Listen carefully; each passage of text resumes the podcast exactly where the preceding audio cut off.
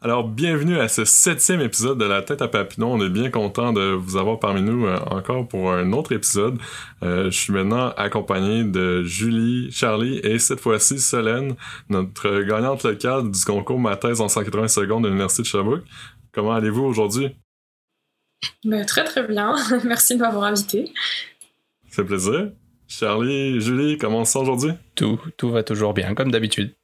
Eh, moi c'est pareil, tout va toujours bien. Et toi? Personne t'a posé la question. Ah ben c'est bien poli ça. Euh, ben oui, ça va super bien. Euh, encore vraiment content de poursuivre ce projet-là de la tête à Papineau, le podcast Bistro Brain. Euh, on vous rappelle un épisode de une fois par mois avec chronique, actualité et entrevue. C'est vraiment un plaisir à chaque fois de, de faire ce projet-là qui amène Bistro Brain à de nouveaux horizons.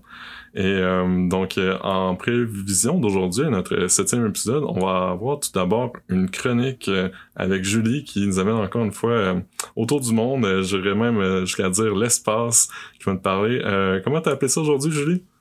Eh bien, j'ai appelé ça Comment vit-on dans l'espace? Vous allez en savoir un peu plus tout à l'heure. D'accord, merci. Et vous aurez compris également qu'en fin d'entrevue, on va avoir Solène pour notre segment avec Charlie. Donc, euh, j'aimerais aussi là, faire un, petit retour sur nos dernières activités de Bistro Brain. On a eu deux événements, comme vous savez, en, cette fin d'année. On euh, on pas, on fait deux événements par mois. Donc, on est droit à un événement passé, futur et euh, Québec en santé. Personnellement, j'ai un petit highlight à nommer pour Québec en santé. On a une présentation de Pierre-Luc de Chantal qui nous parlait d'une application qui regroupait d'autres applications pour gérer la santé mentale, mais en fait, toutes ces applications-là étaient revues et révisées euh, selon les standards scientifiques. Donc, euh, c'est vraiment quelque chose en montée de popularité. Et euh, nous a présenté un peu justement les retombées de, de, ça. Je trouve que c'est vraiment un bon outil pour la communauté de la santé mentale. sinon, je sais pas, est-ce que vous, vous aviez des petits highlights pour passer futur? Bah moi j'en avais un pour passer futur. Je pense que ma présentation préférée ça a été celle de Julien Basile. Euh, de mémoire, je pense que c'était la première qui, est passée à l'événement où il parlait euh, du lien entre Assassin's Creed et, euh, et les pirates. Et je trouvais justement ce lien entre le jeu vidéo puis puis l'historique des pirates vraiment vraiment hyper intéressant. Super, merci. On a également eu euh, Charlie qui lui-même présentait à Passé Futur. Euh, encore une fois, euh, Charlie, tu t'es aperçu de ton expérience pour les gens qui voudraient présenter à l'avenir à Bistro Brain? Oh bah, c'est toujours un plaisir. Je compte plus à laquelle j'en suis. cinq, sixième présentation, peut-être quelque chose comme ça. Mais j'adore ça. Puis c'est, c'est vraiment des sujets cool. Puis, je me fais plaisir. C'est vraiment des sujets que j'adore. J'ai pas mal parlé de du futur en général là dans mes présentations. Au final, je pense qu'il y en a trois, trois sur les six qui parlaient de ça au final. Puis euh, c'était vraiment, vraiment cool. Puis ça a été bien reçu, donc euh, c'est que ça a plu aussi. Euh, c'est ça, c'est ça le, plus important. Tout à fait, je confirme. C'était vraiment plaisant à écouter, puis stimulant. On, parlait entre autres de voitures volantes, une espèce de, de mythe là, toujours à, déconstruire. Puis de point de vue pratique également, j'ai pas mal apprécié là, parler d'un peu de l'application d'autoroute du ciel. C'était un peu un concept farfelu. Mais bon, revenons à notre émission euh, aujourd'hui de La tête à Papineau. Je te laisserai la parole, Julie. Eh bien, tout à fait. Donc moi, je vais vous introduire à mon petit sujet du jour, qui est donc comment vivons-nous dans l'espace? Alors pour ça, je vais commencer par vous poser une première question. Dans le début de votre journée, vous vous levez de votre lit. Qu'est-ce que vous diriez si je vous annonçais qu'en fait votre lit, il était plus horizontal, mais vertical? Comment est-ce que vous pensez que vous le vivriez? Sur Terre ou dans l'espace? Parce que si c'est sur Terre, je suis déjà la tête par terre. dans l'espace, mettons, dans l'espace. Ben, moi, personnellement, je pense que c'est une bonne façon euh, de commencer une journée parce qu'on commence euh, non pas euh, la journée du bon pied, mais en effet des deux pieds. Effectivement, très bonne réponse Alexis, tout à fait. Eh ben en fait, pourquoi est-ce que je vous posais cette question? Parce que le 29 avril dernier, il y a eu le lancement d'une mission qui est partie sur la station spatiale internationale avec euh, pour ceux qui le savent peut-être déjà, Thomas Pesquet qui a pris le commandement de la station spatiale internationale. Euh, donc un des seuls Français à avoir pris le commandement de cette station spatiale là. Donc comme quand même quelque chose à noter. Et donc sa journée, ben c'est ça qui arrive, c'est-à-dire que quand il se lève le matin, ben il se lève de son duvet où il s'est zippé toute la nuit dedans, puis son duvet est vertical. Donc c'est comme ça qu'il débute la journée. Je trouve que c'est quand même une drôle de façon pour commencer de, dormir tout simplement parce que j'aurais jamais pensé que les astronautes dormaient verticalement. Mais ce qui s'explique évidemment, puisque dans la station spatiale, dans la station spatiale pardon, internationale, il y, a, euh, beaucoup moins de, de gravité que ce qu'on peut avoir sur Terre. Donc, euh, donc ils dorment verticalement, puis ça leur pose pas de problème, puisque tous leurs muscles peuvent être complètement détendus. À la différence de nous sur Terre, on est obligé d'être couché parce que si on était debout, ben, on aurait tendance à justement tomber au sol à cause de la gravité. Alors que lui, ben, il est juste euh, vertical, puis il peut très bien se détendre dans sa verticalité et être tout à fait aussi détendu que dans un lit normal. Ensuite, donc, il va continuer sa journée, et puis là, on va arriver au petit déjeuner. Alors, il y a différents types d'aliments, faut savoir, sur, euh, sur une station spatiale, puis euh, c'est des aliments qui sont vraiment choisis de manière très précise, euh, notamment parce que ça a un coût astronomique d'envoyer ces aliments dans l'espace. Alors aujourd'hui, est-ce que vous, est-ce que nos invités, puis donc Charlie et, Alexis et Solène, est-ce que vous savez quel type d'aliments il y a dans l'espace? Du coup, est-ce qu'il y a des, est-ce que déjà pour commencer, est-ce qu'il y a des aliments frais, du genre des fruits ou des légumes ou des choses comme ça. Qu'est-ce que vous diriez? Non, moi je pense que c'est tout en poudre, ou au moins le trois quarts. Donc euh, Solène, toi tu dis tout, euh, tout, réhydratable, quoi, tout lyophilisé. c'est ça, ce serait le plus concentré. ben oui, oui, ça ferait du sens, Alexis Théoriquement, tu payes chaque gramme, donc plus t'économises de grammes, moins ça coûte cher, donc il devrait transporter le plus léger possible. Donc ouais, euh, de la poudre ou de, des choses comme des rations militaires au final, ça serait un peu la même. Ok, Alexis? Ben, moi, c'est pas de la poudre, ça va être euh, vraiment de la purée. Donc, Très bien. Pas si loin. Eh ben, donc vous avez quand même pas mal raison parce qu'il y a beaucoup d'aliments qui sont lyophilisés, donc ils, catégorisent ça en aliments réhydratables, comme euh, par exemple, pour donner des exemples, il y a le thé, le café ou le jus d'orange qui sont en poudre. Après, on a également des aliments thermostabilisés, donc ça c'est des aliments qui ont été traités pour pouvoir être conservés à température ambiante, parce qu'évidemment, si en plus il devait y avoir des frigos et des congélateurs sur l'ISS, j'imagine que ça deviendrait problématique. On a également des aliments irradiés, donc euh, je, vous vois venir tout de suite l'irradiation. Vous dites pas que euh, ça va rendre les aliments radioactifs, hein, c'est pas du tout ça. On irradie les aliments dans ce cas-là vraiment pour euh, pour enlever toute contamination possible et encore une fois pour permettre la conservation à température pièce. Et il y a quand même des aliments frais qui sont amenés, donc notamment des bananes et des pommes, euh, les exemples principaux qui sont donnés, qui sont amenés à chaque ravitaillement. Donc là, euh, dernière nouvelle, ben, quand euh, la mission est partie le 29 avril, ils ont amené des aliments frais avec eux. C'est comme ça que la station spatiale se fait ravitailler. Et finalement, il y a également quelques éléments qu'ils aliments qu'ils appellent naturels, notamment des noix et des biscuits. Par contre, là, ça pose un problème assez important pour ce type de d'aliments-là, c'est pour ça qu'il y en a pas tant. C'est que en fait, il faut faire très attention à une chose quand on est sur l'ISS et qu'on mange, c'est qu'il faut pas faire de miettes. Parce que les miettes, à cause du manque de gravité, vont pouvoir aller se loger partout. Et euh, quand on va avoir, ben, pas, un problème mécanique ou avec l'électronique, ben, ça peut faire des ravages. Donc, euh, deuxième partie de la journée, le petit déjeuner, ben, c'est comme ça que ça se passe. Faut aussi savoir que les rations qui sont envoyées, elles sont préparées à l'avance sur Terre pour vraiment euh, matcher avec les goûts des astronautes. Euh, donc ensuite on a euh, la troisième partie, ben là on va aller se laver les dents. Une fois qu'on a mangé, hein, on va se laver les dents. Et il y a encore une différence avec euh, se laver les dents sur Terre, puisqu'en fait le dentifrice qui est utilisé par les, les, les astronautes de la de l'ISS, c'est un dentifrice comestible. Donc en fait ils se lavent les dents en n'ouvrant pas la bouche, parce qu'encore une fois si on ouvre la bouche, ben il va y avoir du liquide qui va sortir puis qui va se mettre à flotter devant votre figure. Et euh, là, ils vont finir par finalement avaler leur dentifrice, qui encore une fois est comestible. Donc bon, j'imagine. Euh, en tout cas, je sais pas ce que moi, ce que j'aimerais. Je pense pas que j'aimerais ça, avaler mon dentifrice. Qu'est-ce que vous en pensez? Ça dépend s'il goûte bon ou pas. Ouais, c'est ça. Je ça sais dépend des goûts. S'ils ont qu'un seul goût. Euh, ouais. Juste après le lavage, ça fait un peu. Ouais, c'est pas très agréable. bah, c'est pas naturel. Non, puis tu vas pas te reboire une petite tasse de café derrière, tu vois, tu café menthe là, hmm, pas très, pas très, goût pas très appréciable. Ensuite, une autre partie de leur journée, ça va être de faire de l'exercice physique aussi. Parce que ça, c'est sûr qu'avec le manque de gravité, encore une fois, les muscles ont tendance à perdre de leur, de leur volume assez rapidement. Donc, ils font deux heures de sport par jour. Mais moi, ce que je me suis demandé tout de suite, c'est comment est-ce qu'ils font ce sport-là? Parce qu'il n'y a pas de gravité. Donc, euh, à quel point est-ce qu'ils peuvent vraiment faire du sport? Ben, en fait, ils ont un tapis de course et un vélo d'appartement ou l'équivalent sur l'ISS. Donc le tapis de course, en fait, ben, il se leste avec euh, des poids. Et euh, comme il y a quand même un minimum de gravité, ça leur permet de se maintenir sur le tapis et euh, de pouvoir courir justement sur ce tapis-là. c'est comme ça qu'ils font, qu'ils font leur sport chaque jour. Donc encore une fois, là j'ai complètement appris des choses, je, je savais vraiment pas ça. Et donc ben, finalement, ça, va conclure notre point sur, la, journée dans une, station spatiale. Et euh, je voulais aussi aborder un autre point qui, ben, qui, qui moi, m'a intéressé, c'est le vieillissement également des, des astronautes qui sont sur l'ISS, parce que c'est quand même des personnes qui sont amenées à faire plusieurs missions, à y passer au total plusieurs mois, voire plusieurs années de leur vie.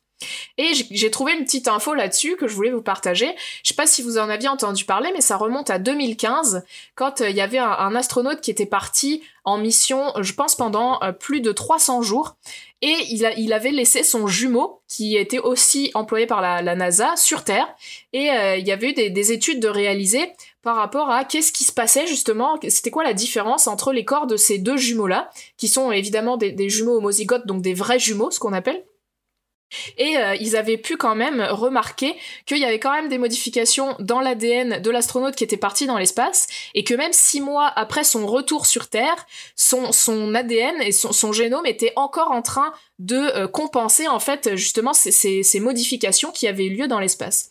Donc euh, quelque chose de très intéressant et qui évidemment serait à étudier davantage si on veut pouvoir un jour espérer vivre dans l'espace ou sur d'autres planètes.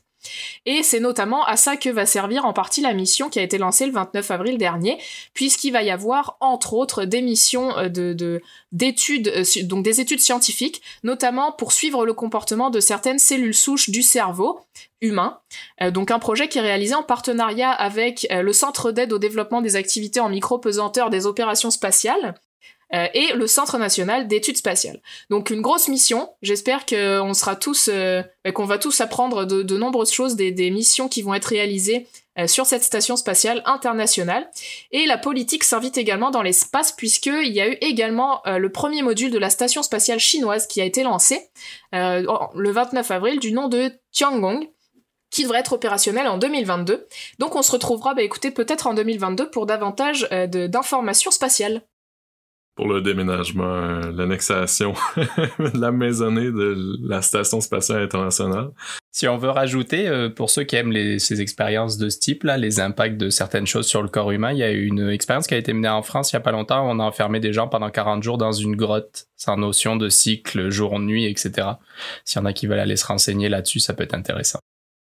Ouais, on pourrait vraiment euh, ajouter le lien là, dans la description de l'épisode. Euh, moi, Julie, j'avais une petite question. Tu as parlé tout à l'heure de, ravitailler l'équipage avec des pommes, mais tu as aussi dit qu'il n'y avait pas de gravité, donc je me demandais comment est-ce que les gens pouvaient faire pour avoir des nouvelles idées si les, les pommes peuvent pas tomber sur leur tête? Très bonne question, effectivement. C'est sûr que si on avait été dans ce cas-là, on aurait encore euh, peu de connaissances, je pense, sur, justement la gravité et le fait que la Terre tourne. Je tiens juste à dire que c'est une idée reçue, cette idée sur Newton. C'est vrai, je pense que tu l'avais démonté d'ailleurs dans un démon de ton mythe, non Je crois pas que je l'ai démonté, mais c'était une bonne idée. Il a eu l'idée, il a eu l'idée première, mais ça lui a pris 30 ans à développer sa, sa théorie de la, de la gravité quand même. D'accord, faut quand même préciser. Donc, euh, bien, merci beaucoup, Julie, pour ta chronique. Je pense que ça fait vraiment un, tour d'horizon, euh, si je peux me permettre l'expression. Euh, maintenant, on passerait avec l'entrevue avec Charlie et Solène.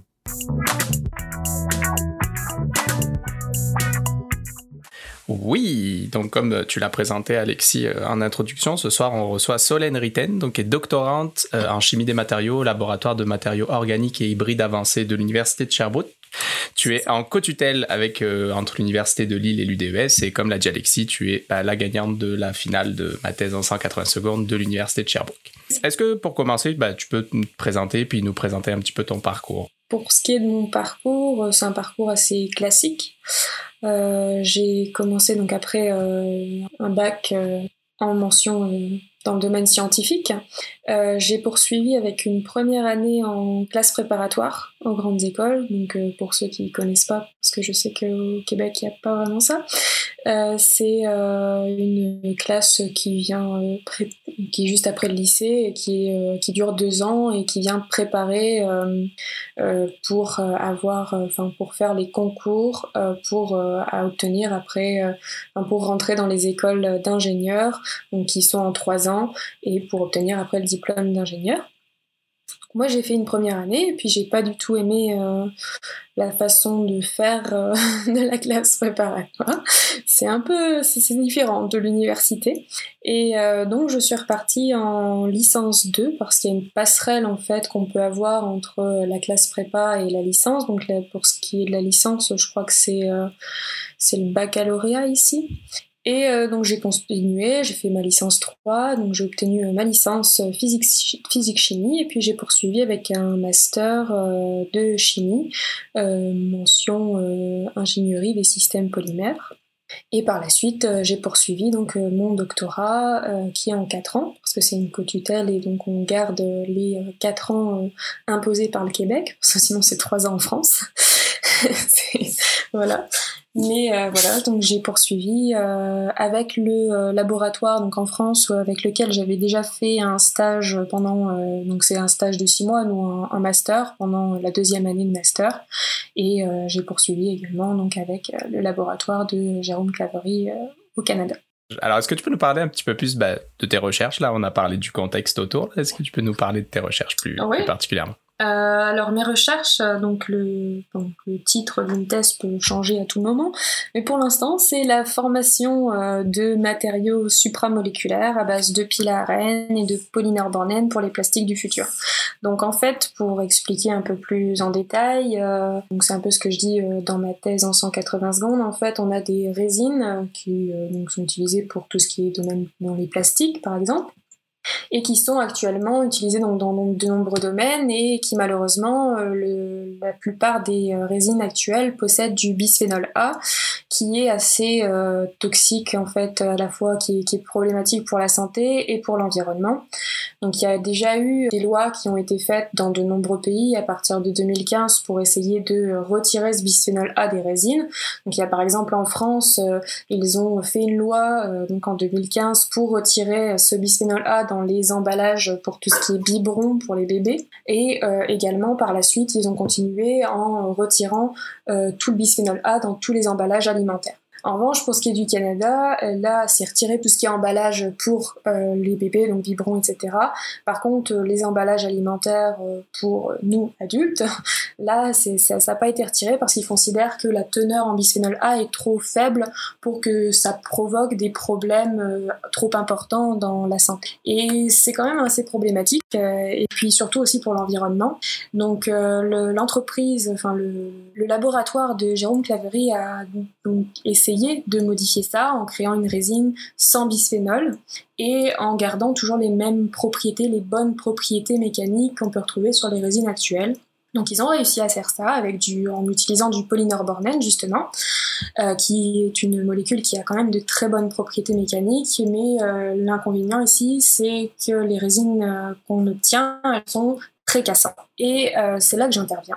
Donc en fait, je vais euh, essayer de rendre ces résines euh, moins cassantes, justement pour pouvoir les commercialiser. Et pour cela, j'utilise la chimie supramoléculaire, donc en utilisant mes pilarènes. En fait, la chimie supramoléculaire, c'est euh, va au-delà de la chimie moléculaire. En fait, la chimie moléculaire classique, ça fait intervenir des liaisons covalentes, donc de forte énergie. La chimie supra, elle, elle fait intervenir des liaisons non covalentes, donc de faible énergie. Et dans la chimie supra, on a ce que l'on appelle euh, la chimie hôte invitée. Donc on aura une, molécule hôte et une molécule invitée. Donc euh, la molécule hôte, c'est ce que moi ce que j'appelle euh, mon pile à donc c'est une molécule qui va venir accueillir une autre molécule qui est invitée justement. Et euh, grâce à ces liaisons euh, non covalentes que l'on va venir rajouter dans le matériau, on va essayer de modifier les propriétés mécaniques des résines et donc de rendre ce matériau euh, moins cassant. Alors ça peut modifier d'autres propriétés par la suite. Hein. On peut des fois perdre certaines propriétés mécaniques ou les dégrader au profit d'autres, mais c'est justement ça que je vais essayer de faire, c'est de garder toutes les bonnes propriétés et d'en rajouter. Comment ça se fait qu'on s'en rend compte euh, aussi récemment de toute l'histoire du bisphénol? Parce que moi, j'ai l'impression que ça fait 10-15 ans que mes parents, ils m'en parlent, que pour eux, c'était un problème. Pourquoi c'est aussi récent, les normes pour le limiter, etc.? Euh, en fait, euh, ça, ça, a toujours été ouais, depuis oui, 2014-2015, c'est là où ils se sont rendus compte qu'il y avait quand même des problèmes. Après, pendant entre 2014 et à l'heure actuelle, ils ont fait quand même pas mal de recherches pour voir à quelle teneur on pouvait considérer que c'était assez toxique pour nous, pour notre santé. Euh, et puis en fait, les entreprises, elles font un peu comme, elles mettent un peu comme une visière. Tant que la loi ne passe pas, ils continuent à utiliser le bisphénol A. Et nous, en fait, en tant que scientifiques, on va euh, au devant de ça. Donc on essaye de créer cette résine justement pour au moment où ça va être interdit, et on le sait, on pense que ça va être interdit, et eh bien là on va on va proposer nos produits. Après, je sais que euh, y a eu euh, depuis quelques années les entreprises qui ont essayé de chercher à modifier quand même ce bisphénol A. Donc ils ont utilisé d'autres bisphénols, donc le bisphénol S ou encore le bisphénol F, qui donnaient de très bonnes propriétés mécaniques aussi à leur résine, mais ils se sont rendus compte que c'était aussi toxique, voire peut-être même pire. Donc euh, ça n'a pas aidé. C'était pourtant une bonne idée. c'est c'est ça, voilà. Ils ont essayé. C'est parce que c'est pas cher, le bisphénol A, c'est utilisé aussi massivement. Ouais, ça, En général, la plupart du temps, euh, en industrie, c'est ça le, critère le plus important, ah on va dire. ok, bah, super, c'était vraiment intéressant, beaucoup, beaucoup de détails et tout. Je pense que c'était assez clair. Euh, est-ce que tu peux nous parler de peu plus de, bah, de ton expérience autour de ma thèse en 180 secondes, peut-être tes défis pour toi, etc. Parce que c'est quelque chose qui nous touche ici à Bistro Brain puisque la vulgarisation scientifique c'est ce qu'on met en avant. Donc on est vraiment curieux d'avoir ton ressenti sur des événements justement de vulgarisation scientifique. Euh, alors mon premier défi ça a été la vulgarisation. C'est ce qui est le plus important un peu dans ma thèse en 180 secondes. Euh, parce que euh, avant de faire ma thèse en 180 secondes, pour moi, euh, quand euh, euh, mes amis ou ma famille me demandaient qu'est-ce que je fais, dans quoi je travaille, quel est mon sujet, si je leur dis directement le titre de ma thèse, ils vont pas comprendre grand-chose, hein, s'ils sont pas du tout scientifiques. et même si on était scientifique, après, il faut être aussi dans le domaine de, la chimie. Et puis, donc j'essayais souvent de, leur faire comprendre, je disais juste que je travaillais dans les matériaux, et puis après, ça s'arrêtait là. parce que euh, j'arrivais pas vraiment à, leur faire comprendre surtout le, domaine de la chimie supra qui est quand même assez compliqué euh, quand on n'a pas vraiment de, des notions même assez faibles en chimie. Tout ce qui est liaison covalente, non covalente, pour celui qui, qui, n'a jamais fait de chimie, c'est pas vraiment évident. On voit la tête d'Alexis pendant que tu parles un petit peu. voilà, c'est pour ça. Et il faudra aller voir ma thèse en 180 noms pour vraiment comprendre.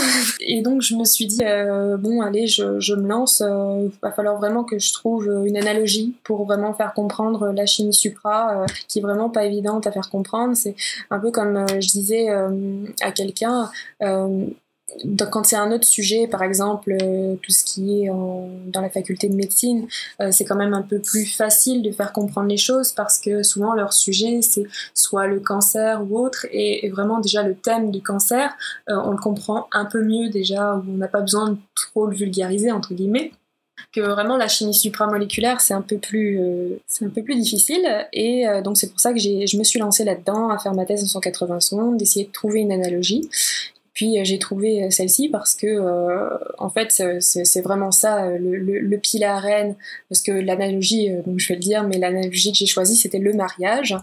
Euh, et j'ai trouvé ce thème-là parce que justement le pile à et les molécules en fait l'insertion hôte invité c'est comme si pour moi c'était un, un doigt avec un anneau et c'est là où je me suis dit, bon, bah, une alliance, bon, bah, allez, on part euh, sur le mariage et euh, euh, l'homme, enfin, une personne et une autre qui viennent s'assembler et devenir plus forts.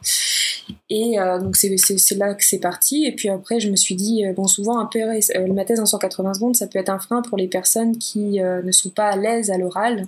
Et souvent, il y a des personnes qui sont très bonnes en vulgarisation, qui arrivent vraiment à vulgariser leur sujet, et malheureusement, elles ne peuvent pas le faire parce que ils ont du mal à parler à l'oral euh, et c'est vraiment dommage. Et là, comme je, enfin, suis pas non plus, euh, je, peux stresser de temps en temps, mais euh, je suis quand même assez à l'aise, on va dire, à l'oral. quand bon, j'ai toujours le stress du début, mais après, quand je suis lancée, ça, ça, me dérange pas. Donc je me suis dit bon bah si j'ai pas ce frein là, je allez, je me lance et puis on verra bien ce que ça donne je pense que tu as, bien mis le doigt sur la difficulté, je pense, quand on a quelque chose de très compliqué à faire comprendre, c'est de trouver la bonne image, la bonne métaphore, où la personne que tu as en face va juste faire ah ouais, j'ai compris quand tu me l'as expliqué comme ça et tout.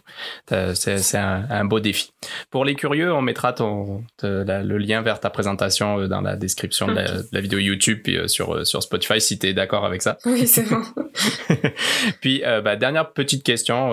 on a parlé de vulgarisation scientifique. Selon toi, c'est quoi la place qu'elle devrait occuper dans notre société? Puisqu'on a, on a quand même mis en évidence que c'était important, mais selon toi, ça serait quoi la place qu'il faut lui donner?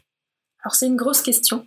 Euh, pour moi, euh, il faudrait lui donner une très grosse place dans la société et elle n'est pas assez importante, je trouve, dans la société actuelle. Pour moi, en fait, il y a, différents niveaux de vulgarisation. Il y aura le niveau de, par exemple, moi en chimie, si on a des séminaires en chimie, on va venir euh, vulgariser juste pour les chimistes, donc c'est, on va dire, une faible vulgarisation qu'on va faire, parce qu'il y a déjà des personnes qui vont comprendre ce qu'on fait dans le domaine. Et après, on a aussi euh, une deuxième étape de vulgarisation, c'est pour faire comprendre à tous les scientifiques qui sont dans des domaines différents, que ce soit la physique, les mathématiques, etc. Et puis après, on a encore un, troisième niveau qui est de vulgariser pour euh, le grand public, donc ceux qui ne sont pas scientifiques, ceux qui sont euh, dans d'autres domaines d'expertise. Et je trouve que les deux dernières vulgarisations, elles sont pas assez euh, présentes dans la société. Et euh, je trouve que c'est vraiment dommage parce que, euh, par exemple, de, vouloir, de pouvoir vulgariser au grand public, c'est important parce que par exemple, ça peut donner même un coup de cœur aux gens qui aimaient cette matière à l'époque, mais elle est devenue trop compliquée. Alors peut-être qu'ils essayent de comprendre des fois certains séminaires, par exemple dans le domaine de la chimie. Hein, je garde toujours mon domaine en exemple, mais par exemple, qui veulent suivre un séminaire, ils se disent bon j'aime bien la chimie, j'aimerais bien comprendre, mais comme nous on vulgarise pas assez euh, dans nos séminaires, bon bah ils s'arrêtent là et ils vont pas plus loin, alors que ça pourrait peut-être leur ouvrir à une nouvelle voie. Et aussi dans tout ce qui est domaine de vulgarisation euh, scientifique euh, large, donc pour tout ce qui est dans tous les domaines scientifiques, je trouve que ça devrait être un peu plus important aussi parce que euh, des fois il y a des thèses qui sont faites et euh, qui euh, englobent beaucoup de domaines. On peut avoir des thèses où on a à chaque fois on a on peut avoir la chimie, la biologie, la physique, le génie qui sont regroupés et je pense que de pas pouvoir de pas avoir assez vulgarisé nos différents domaines, et eh ben on peut avoir des sujets qui n'ont pas été euh, réalisés ou qui n'ont pas été proposés parce que justement on a cette lacune dans un certain domaine. Et euh, ce serait important que euh, quelqu'un qui est expert par exemple en génie vienne nous faire une vulgarisation pour qu'on comprenne un peu mieux le sujet et que là on se dise ah bah j'ai une idée pourquoi on viendrait pas réunir nos projets? Et justement ça se fait pas assez.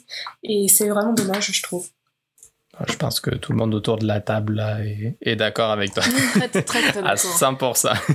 c'est notre mission aussi, euh, bah, pas qu'à nous, mais à un ensemble d'organismes et d'associations qui, qui, gravitent autour de la, vulgarisation scientifique.